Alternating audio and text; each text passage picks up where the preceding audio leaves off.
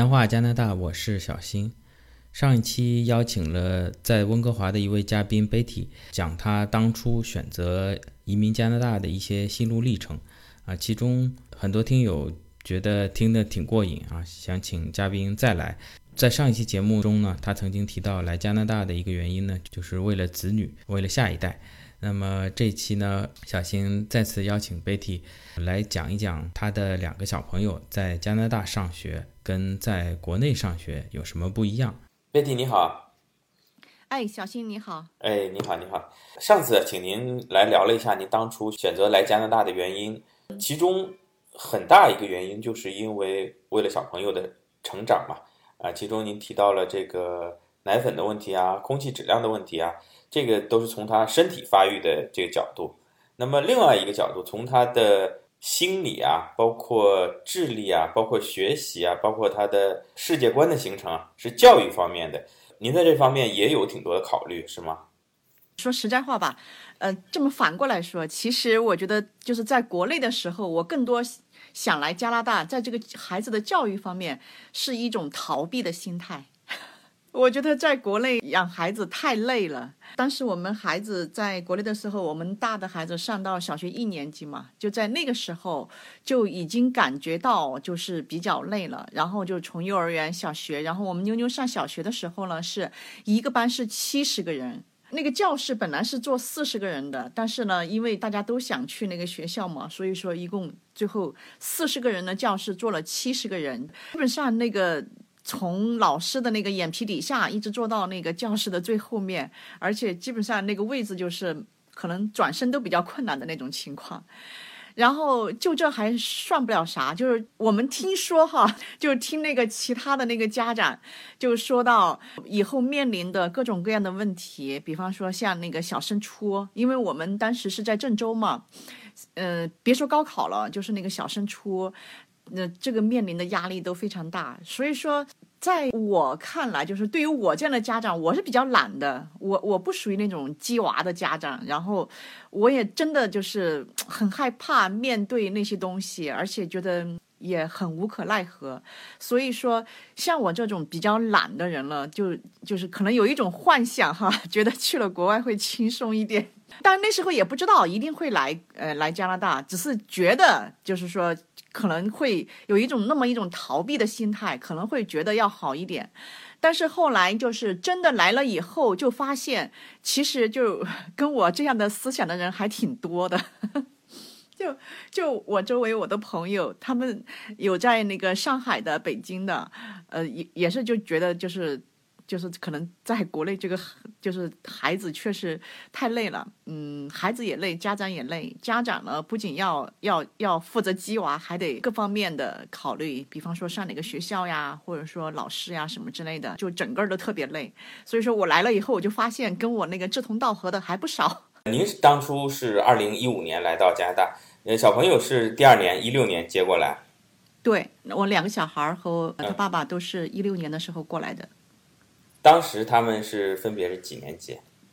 嗯，我儿子来的时候不到五岁，然后女儿是不到八岁。我不知道你们省那边哈，我们那个 BC 省这边都是五岁上那个 kindergarten，然后而且他们那个年龄呢是按照你这一就是到年底。比方说，我我我两个孩子都是年底的生日，都是十二月的生日，所以说，嗯，我儿子来的时候呢，呃，虽然只有四岁半，但是就算五岁就可以上那个 kindergarten。这边的 kindergarten 我觉得相当于是学前班，跟我们说的幼儿园是概念是正好是相反的。他这边的那个 kindergarten 呢是和那个小学是在一起的。所以相当于我儿子一来就上学了，就一一来就就是去小学里边上 kindergarten，然后我女儿呢一来就是上小学三年级。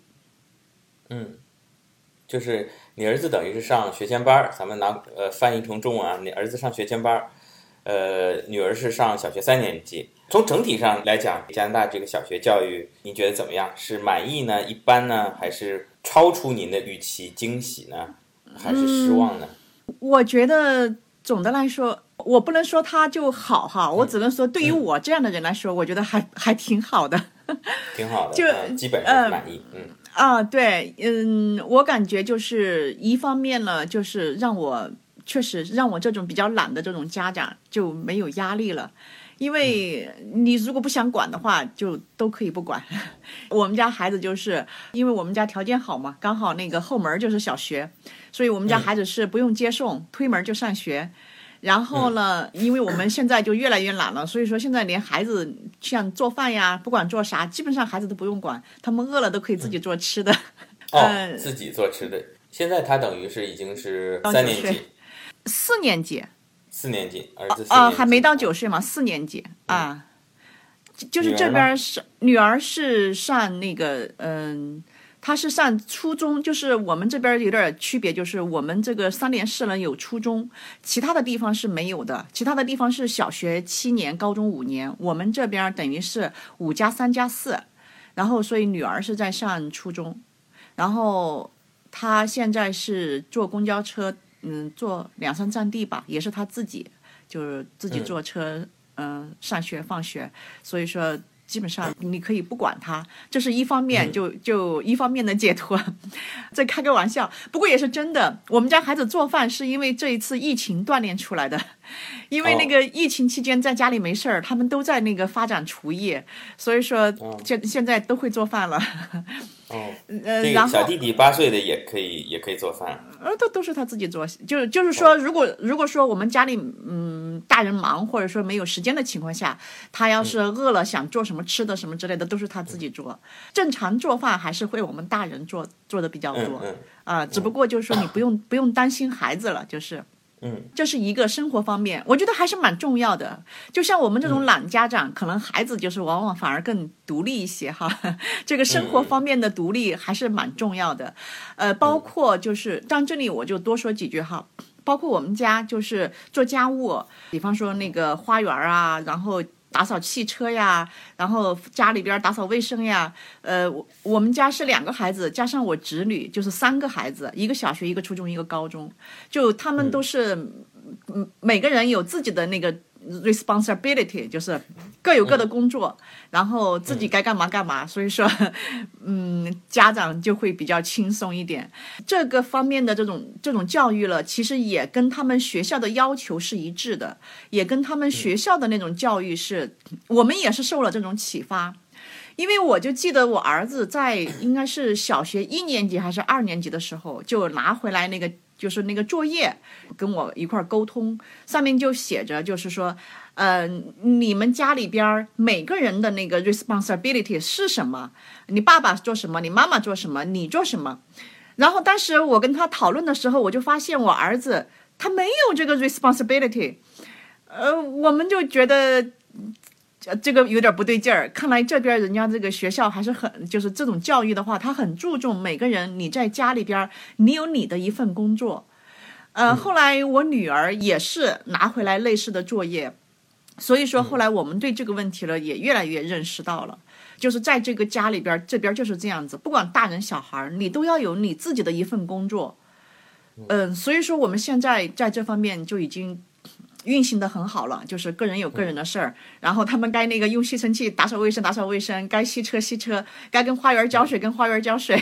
所以相对来说，我们现在就比大人就比较轻松了。是的，是的，像我们小时候那时候讲的学生嘛，学生有什么责任？学生的责任就是学习，基本上家里面的事情家务活都是家长就全包了。那看来加拿大这边教育还是很注重小朋友从小的这个责任感的培养啊。不光是学习的责任，还是对家庭也有一份的责任。我想重复一下刚才那个话题，您说你所在的这个市可能跟整个 BC 省的这个教育可能还略有不同，就是说小学是七年级，那包括学前班的一年，对吧？那正常后面还是六六年的小学，不包括。就是这边，就是我们说到那个 K 十二都是不包括那个学前班的，相当于不包括。所以说后来我就发现这边的义务教育相当于是十三年，因为因为那个 Kindergarten 是一年，然后就是从 Grade One 一直到 Grade 十二，所以说这是十二年。我们整个大温地区除了我们三联市以外，据我所知，别的地方都是属于七加五，就是 Kindergarten。一年，然后另外还有七年的小学，加上那个五年的中学，就高中吧，应该就是直接就是高中了。然后我们三联市是五加三加四，哦，五加三加四，我个人觉得是比七加五要好。当然，这个可能很多情况下并不一定是从教育的角度，可能也是从本身学校的资源啊、教师的资源在分配的。因为我们中国基本上是六加三加三嘛，全国一盘棋。但是在上世纪末，呃，上海曾经是五加四加三，也就是说，因为一个婴儿潮嘛，等于那时候上小学的人实在太多了。从小学可能并不见得是说一定是十二岁之前是小学教育，后面长大了一点上中学，可能就仅仅是因为小学的教室不够用了，那么算了，小学就五年吧。然后搞出了一个初中的预备班，就是说其实是小学的六年级，把它放在初中去上了。可能当时中学的校舍还有富裕，就缓解一下小学教育资源的紧张。那么魁省是这样，因为这期咱们聊一下，我小朋友现在也到小学去了。魁省呢是除了学前班不说啊，小学是六年级，然后呢中学是五年啊。魁省比加拿大其他省少一年义务教育，等于是六加五。然后学前班这一年呢，你可以选择继续上幼儿园，也可以选择到小学去上学前班，这都可以。区别是学前班是算是附加出来的一个义务教育，是不用付费的。那你如果在幼儿园呢，你就要交幼儿园的钱。我我突然想到一个问题啊，其实小新之前节目也请过嘉宾是家长，就是我觉得跟您呃形成鲜明对比啊，就是有的家长就是会特别的注重子女教育啊，不是说您不注重，就是说。呃，您可能相对更注重他的自理的能力，然后呢，很多东西让他自己承担责任。那有些家长可能就是会呃更加严密的，也更加严谨的给小朋友的一步啊一步啊都设置好。我想问您，您当初选择这两个小朋友上学，有没有挑什么学区啊，或者学校公立啊、私立啊，还是说就根据您所在住的地方直接去申请？我确实没有挑，因为我当时我们孩子来加拿大的时候，我在这边不是也待了一年多了吗？我没有做太多的这种了解，但是就是据这种初步的这种了解吧，我是觉得实际上这边的学校，呃，特别是小学，嗯，基本上公立学校没有什么区别。我觉得基本上那个挑学校的都是那个华人，就是家长。可能觉得这个学校好，那个学校好，但是实际上呢，这这个都是就是自己这个小圈子在说吧，没有什么太多的真凭实据说这个学校有多好，那个学校有多好。嗯，然后呃这几年呢，应该说我这边也接触了一些，就是呃不管是孩子的还是通过其他方面，嗯有一些接触和了解吧。其实这边的这个学校，它确实是就是资源的是很均衡的。就是你这边就是去到那些小学哈，基本上你去哪个小学你就看他们那个长得都差不多，呃，这是那个硬件，然后软件呢就是老师这方面，因为呃我不知道魁省那边是什么样一个政策，反正这边的老师的话，他都是轮流的，就是那个老师都是在换学校，老师校长他都会换学校，所以说这边在师资上也是比较均衡的。基本上没有什么可以挑选的，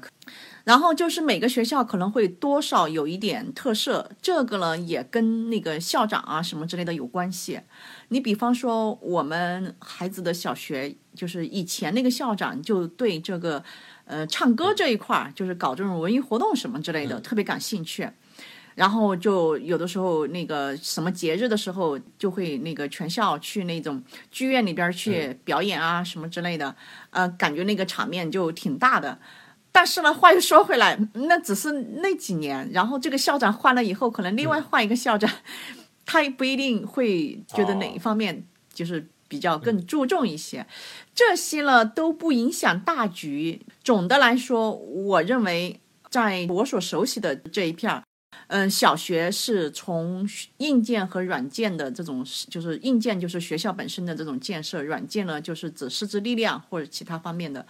相对来说是比较均衡的。我个人认为没有什么意义去选择这个，我觉得还是挺新奇的啊，因为我之前好像听谣传，咱们有听友如果比较有把握的，可以给小新纠正啊。我听说这个日本的教育它是比较平均的。因为它所有的老师，不管是好老师啊、坏老师啊，他都会，甚至在全国范围内会在轮换。就包括日本很多电影电视剧啊，就会有一些呃很好的老师或者观念很新的老师，一下子把他调到一个山村里面啊，就会产生一些碰撞，就有很多类似题材的影视作品。那么我没想到，就是在加拿大，在温哥华那边可能也有类似的情况。那像小青在魁省这边，我没有太听说，就是说，呃，因为可能我现在小朋友还在还在学前班嘛，呃，还没有太听说，就是这种大范围的老师和校长一直在轮换。因为在蒙特利尔这边，它是有点像国内有大的教委、教育局这一类的。然后在教育局内部，老师可能会有一些轮换，但好像并不是说必须的。可能老师自己也搬家了，他想调到离自己家相对近一点的一个学校，但没有像呃您刚才所说的，就是可能固定的几年，就是这个老师和校长都要换一换，呃，以使得这个教育资源更加的平均一些。您的小朋友，特别像您的女儿过来的时候是三年级。国内的时候是读完了一二年级的，那您对国内教育跟这边教育的一个比较就非常明显了。您觉得主要有哪些不同？就您那时候一年级的时候，呃，您女儿在国内，后来三年级到了这边，你觉得比较大的不同是在哪些方面？嗯，我觉得这个去比较真的是很难。就是说，国内的教育和这边的教育是两个完全不同的教育体系，嗯，真的很难去比较。为什么我说它是两个不同的教育体系呢？嗯，我觉得这个体系它基于就是一些基本的东西，比如说这个教育的宗旨，就是我这个十二年义务教育，我的宗旨是什么？我要把学生培养成为一个什么样的人？那么这个教育宗旨，我认为这两个教育体系来说，它也是不一样的。另外一个就是说，我认为就是说教育的理念。嗯，所谓的理念呢，就是相当于我们说的一种，就是哲学基础。在我看来，哈，就是说，就像你说人生一样，你的三观不正，或者说你的三观不同，呃，那就是差别就很大。我认为这个教育理念就是类似我们说的这种这种所谓的三观也好，还有更具体的一些东西也好，我认为这个理念可能也有很大的差别。比方说，我们这两个体系各自注重什么？或者说各自基于什么的什么样的一种就是一种教育科学，我相信什么？就举个很简单的一个例子，在这边的这个学校了，就是呃加拿大的，就是我儿子他们上的学校，我就发现他们呃整个的这个不管教什么东西，他们都很注重一种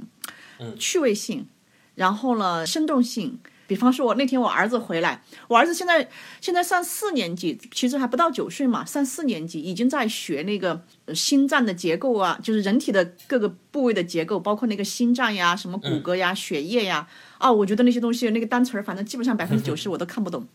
他就拿回来一个那个矿泉水瓶子，然后里边什么放的那个红红的那个水，然后还有那个什么。泡的那个东西拿过来就跟我说，他说妈妈你看这是什么？我说我不知道是啥。他说这是血管啊，然后就给我讲一大堆，这个里边这个是这个塞子是血管的什是那个人的血管的什么部位？那个是什么部位？当然只是一个例子，我就是说他们这种教育方式、教育理念就是也是不一样的。嗯，所以说我就说，呃，教育的宗旨不一样，教育的这种理念不一样，然后再往下的一个层面，就是说他们教育的这种。方式方法，那就自然就肯定不一样。这就像一个模型哈，这个三个层面，那么它是一个一个的来决定的。首先，你的宗旨会决定你其他的东西，然后你的理念会决定你的基本的方法方式以及你学习的内容。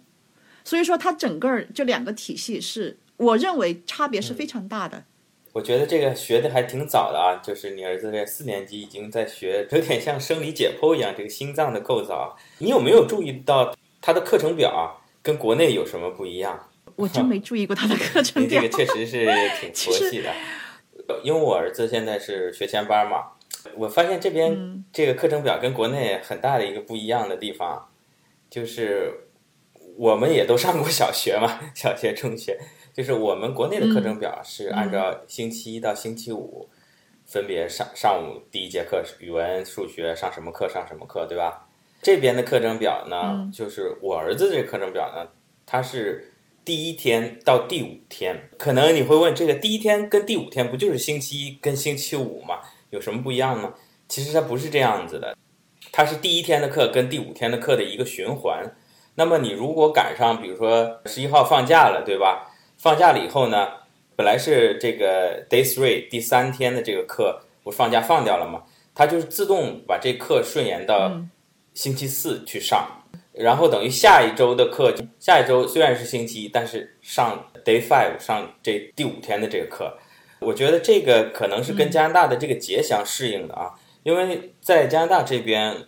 很多的节日不像我们国内，比如说呃五一劳动节就是五月一号，这是正日子啊，然后六一儿童节也是正好这一天，不管它是星期几，这一天肯定要放假的。那加拿大有很多节，包括像复活节啊、什么感恩节啊，就这一类的节，很多都是说，呃，几月份的第几个星期六、第几个星期天，或者第几个星期一这一类的。所以它很多的节假日啊，都是放在星期一或者是星期五，这样形成一个长周末。如果还按照像我们中国那种课程表呢，就会造成这个班级星期一，比如星期一是。语文星期五是数学，就会语文课跟数学课缺好多课，因为一年里面一旦放假就是这两天，它形成了一个循环。所以我们现在很头疼，就是因为我们那个毕竟还小嘛，这个学前班，因为他要上体育课，我们要给他准备球鞋、运动衣；比如说上画画课，要给他带围裙，防止他弄在衣服上。那么我们每天就是要把整个这个日历全都打印出来。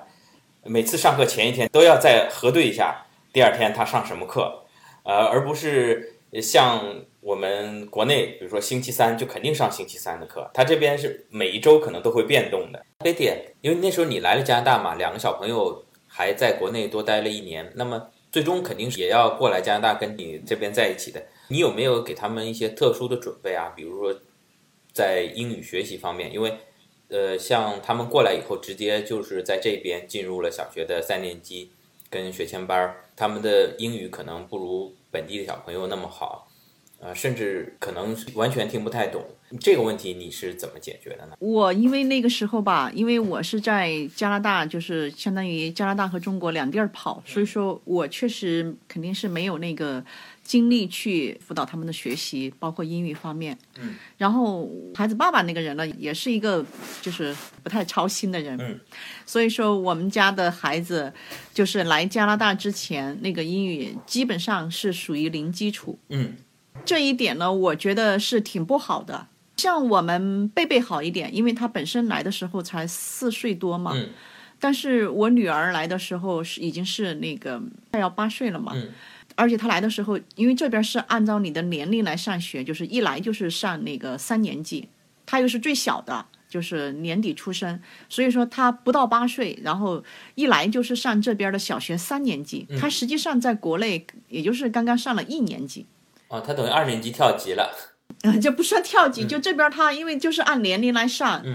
所以说实际上对于我女儿来说就呃挺不好的。嗯。就因为他那在国内的时候没有英语基础，所以说到这边来，基本上就是来这边头两年，第一年肯定是非常困难，嗯，就是在语言方面，第一年是非常困难，然后第二年了会好一些，但是呢，嗯，就还还不够。你看我们家孩子现在是有几年，一六、一七、一八、一九、二零，哈，这已经是就是第呃四年了。就是现在的话，他们的英语肯定都没有问题，尤其是我儿子，我觉得英语是蛮好的。但是我女儿的英语呢，就听说肯定是没问题，呃，听说阅读应该也没问题，但是我我看他的写作什么之类的，嗯，这个语法还是错误挺多的。哦。嗯，所以说我就觉得，就是第一年的那个日子非常难熬。当时两个孩子上学，就我我们贝贝嘛，我就老说，我们贝贝第一天上学就学会了一个词儿“挖西用”，老师可高兴。第一天上学去接他，老师说：“哎呀，丹尼已经学会了挖西用了，这个非常重要。”第一年的时候，孩子就非常非常艰难，而且在学校首先很孤独。不会跟别人交流，不会沟通。嗯，然后我就记得我儿子就是在那个学校上学的时候，就好像过了一段时间吧，上了多长时间，然后有一个中国的小孩儿他们俩可能就喜欢在一块玩儿。然后后来我问他，我说贝贝，我说你上学，呃怎么样啊？呃我说有没有人玩儿？他说课间休息的时候我就跟那个威廉玩儿，因为他们俩不在一个班，但是课间休息可以遇到。他说要是威廉不在。没有出来，我没有找到他的话，我就一个人到处走走。嗯，哎呀，当时我就听了就可心酸了。孩子，我就觉得他那个最初的时候那种由于语言带来的语言，还有就是说新的环境，就是刚开始他需要经历一段就是真的是很孤独的时间。嗯，包括我女儿那时候也是，我们也给她请那个私教吧，算是请老师帮她辅导英语。但是说实话，你就再怎么请老师，这个语言这个东西，它不是在短期之内可以去 提上来的，他你就得就得有那么长时间。所以说，我们孩子基本上你就是可能要有两年的时间吧，那个语言就差差不多，嗯，就是交流什么之类的没有问题了。所以我觉得哈，如果说是有这个准备要来加拿大，或者说去别的国家。我觉得如果有可能，或者说有那个条件的话，还是可以在国内先把这个英语学一学。因为我自己刚好经历的是反面哈，我的孩子来这里是零基础，反正我知道那个第一年那段时间是非常痛苦的，嗯，呃，而且也很心疼孩子，觉得孩子确实也很可怜。行，我就顺嘴说一下魁省这边的情况，因为其实咱们如果知道，就是这个法语其实要比英语还要难很多。所以在这边魁北克省这边，就是针对过来读书的，如果是新移民，无论是新移民吧，或者是随工作学习的家长过来的小朋友，他们这边有一个叫做欢迎班的东西，就是说会把所有这些母语非法语的小朋友集中起来。比如说拿你女儿举例子，如果说是到了魁省三年级，啊，他就整个这一年全是在主攻法语，就是。这个老师基本上也讲的就都是法语，然后班级里其他小朋友也都是母语非法语的。然后呢，通常会持续一年到两年。啊，如果小朋友学得非常快，一年老师一年以后会做一个评估，觉得他可以四年级跟其他母语法语小朋友一起上课，基本上能听懂，不是说一定多流利、多么完美，基本上上课都能听懂了，才会跟就其他普通班的小朋友一起上课。那么。如果不行呢，就会再放一年，再欢迎班，强化这个法语。但是说实在的，英语相对是从语法啊各方面相对是简单很多。所以我我听下来就说，除了您自己这边给他另外请了老师补课以外呢，呃，从这个温哥华大温地区这边学校的角度讲呢，是没有单独强化英语教育的这一块。你这么一说起来，我正好就是想补充，因为刚才听您这么一说，我就觉得非常有必要补充，就是从学校从嗯教委这一块儿，他们是有的，就是对所有的英语不是母语的孩子，他们来了以后都是有这个 ESL 这个 program 啊。就是专门帮助这个英语作为就是第二语言的孩子来学习。嗯，然后他这里边呢，我因为我侄女是来了之后上高中，我知道她是经过测试。嗯，我当时我女儿和我儿子，我我不太记得，他们也许没有测试，因为太小了。就他们这个 program 呢，是专门有那个老师去教他们的那种基础英语。嗯，但是他们是这样子的，他们跟魁省不一样，就是说他们是并行的。就是我我们的孩子呢，他们一方面他们跟其他的就是，比方说我女儿是三年级，她跟三年级的孩子在一块儿正常的上学，然后另外呢，他们又同时有一个嗯，就是英语培训的 program，就是这个 ESL，具体一个星期多少课我不太清楚。就是说，他们可能会每天都有一个固定的时间，嗯，然后他就会把他抽到那个 ESL 那个班去，他们就会到那个班去上那个英语课，就给他们补习英语。但是不像你们全部都拿来，他们就是专门有这个 ESL 这个英语课，然后呢这边呢就是正常的上该上课上课，这两个呢是同时进行的。这个 ESL 是从小学或者说从 Kindergarten 一直到高中都有这个，因为这边留学生特别多，所以说这个项目对他们来说非常重要。嗯。因为我的侄女来的时候就是上高中嘛，所以说她我比较清楚一点。她就是来的时候先考级，考了过后，你是就是要从这个 ESL 几级开始学，嗯，然后你就要去上这个，先把这个 ESL 上完。也就是说，以您的孩子来说，大概一两年这种 ESL 课程以后呢，基本上就达到跟那边普通小朋友的水平了，然后就不需要继续上了。对，大概我女儿是两年还是三年，我忘了。总总的来说，跟其他的孩子，就是我我所了解的哈，就是我呃有的时候我也会听别的朋友，好像我女儿。结束的还是比较早的，然后我儿子好像就他就没有上太久，因为他来的时候太小了，对，所以他他跟的很快，他上这个 ESL 好像就没有上太久的时间，嗯，对，因为他毕竟年龄小嘛，所需要学的词汇啊各方面也相对比较少，就算母语是英语的，可能那个四五岁他也没会说多少话。看来这个小朋友啊，在在加拿大的学习啊。相对来说啊，还是比国内要轻松一些的啊。呃，轻松太多了。这个可能有些东西只有他们自己知道。那么，呃，其实我们在国内啊，咱们中国啊，之所以小朋友呃读书啊比较辛苦啊，或者大人也跟着比较累啊，呃，很大一个原因就是因为我们那时候有升学的压力，有中考，有高考哈。俗话说就是千军万马过独木桥。像在加拿大，您的大女儿，大女儿已经是小学升初中了。前面讲，他们这边小学到中学之间有没有考试呢？嗯，没有考试，这边连上大学都没有什么统一的考试，所以说他升学，我觉得是没有任何压力。这个对于我来说，我真是当我体验的时候，我都觉得太有意思了。那个前面我们应该提到过，就是说我们那个三连试了，跟别的地方不一样。别的地方一般是七加五，就不算学前班是七加五。我们这边呢是五加三加四，呃，多出来一个初中。然后当时我女儿就是上初中是一个什么经历了？所谓的小升初，好像我女儿回来说了一下，说是呃马上要上初中了。然后过一段时间呢，那个学校就给我们发了一封邮件。因为这里上学都是划片儿，就是我们这一个片儿了，就附近那个初中呢，就离我们家走路半个小时，开车五分钟。我们就是属于那个片儿区的，所以就肯定上这个初中。然后学校呢就给我们发了一个邮件，说：“哎，你你们的孩子是上这个初中，然后如果说你们有什么意见或者问题，给我们联系一下。如果没有什么问题的话，你们就是上这个学校了。”记得大致好像就是这么一个邮件。然后就过一段时间过后，就又发了一个邮件啊，就说你们家孩子 就上这个初中了。哎呀，当时我就觉得特别好笑啊，特别具体的我记不清了，反正大概就是收到了这么两个邮件，我感觉。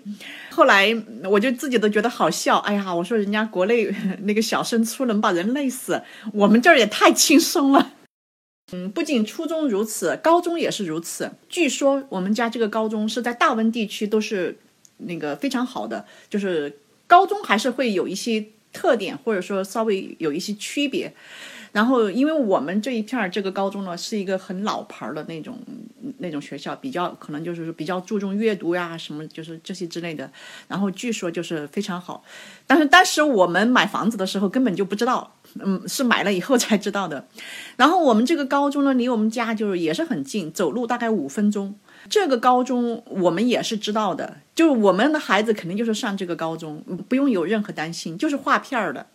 所以说，小学升初中，初中升高中都不用担心，就是划片儿。你是在哪个地方，就是上哪个学校。然后他这个划片儿是怎么画的呢？这一点我想多说两句，而且呢，我也确实想表达一下自己这种心里的这种赞同感。就是这边在加拿大，呃，划片儿，它是以你的居住地。所谓居住地呢，就是说，你可以是在这里买了房子，也可以是在这里租的房子，就哪怕你在这个地方租房子，你同样会划片划到这个地方去上学。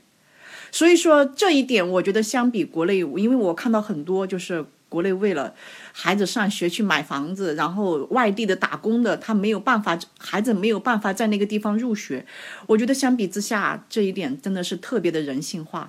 当然，他们也实行了很多年了，都很健全了这些方式。就这一点是让我很感动的。然后一般他会要求你提供什么证据了？因为我刚开始的时候，我的孩子在这里上学，我们也租过房子，然后呢，我们也曾经就是还没有拿到 P R 的时候，也是属于。国际生，只不过了，但是我有工签，是需要提供一些其他的信息，也是免费的。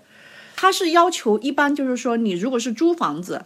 会要求你提供一些什么信息呢？就是呃，你在这个地方交的那个房租呀、水电呀，还有你的那个银行卡呀，就是大致这些常用的这些信息里边，你大概提交两三个就可以。加拿大这边就是说，所有的这些账单，还有你的银行卡上面都会有你的地址，哪怕是你租的房子，你也会把它改成你的就是地址，方便于他们的联系和信息核实。所以说，你只要提供两三个这样的水电费啊，或者银行卡呀这些信息单上有你的地址就 OK 了，你就可以去这个地方申请这个学校。咱们差不多一五年左右出来的，后来就是看国内新闻也有所谓的什么。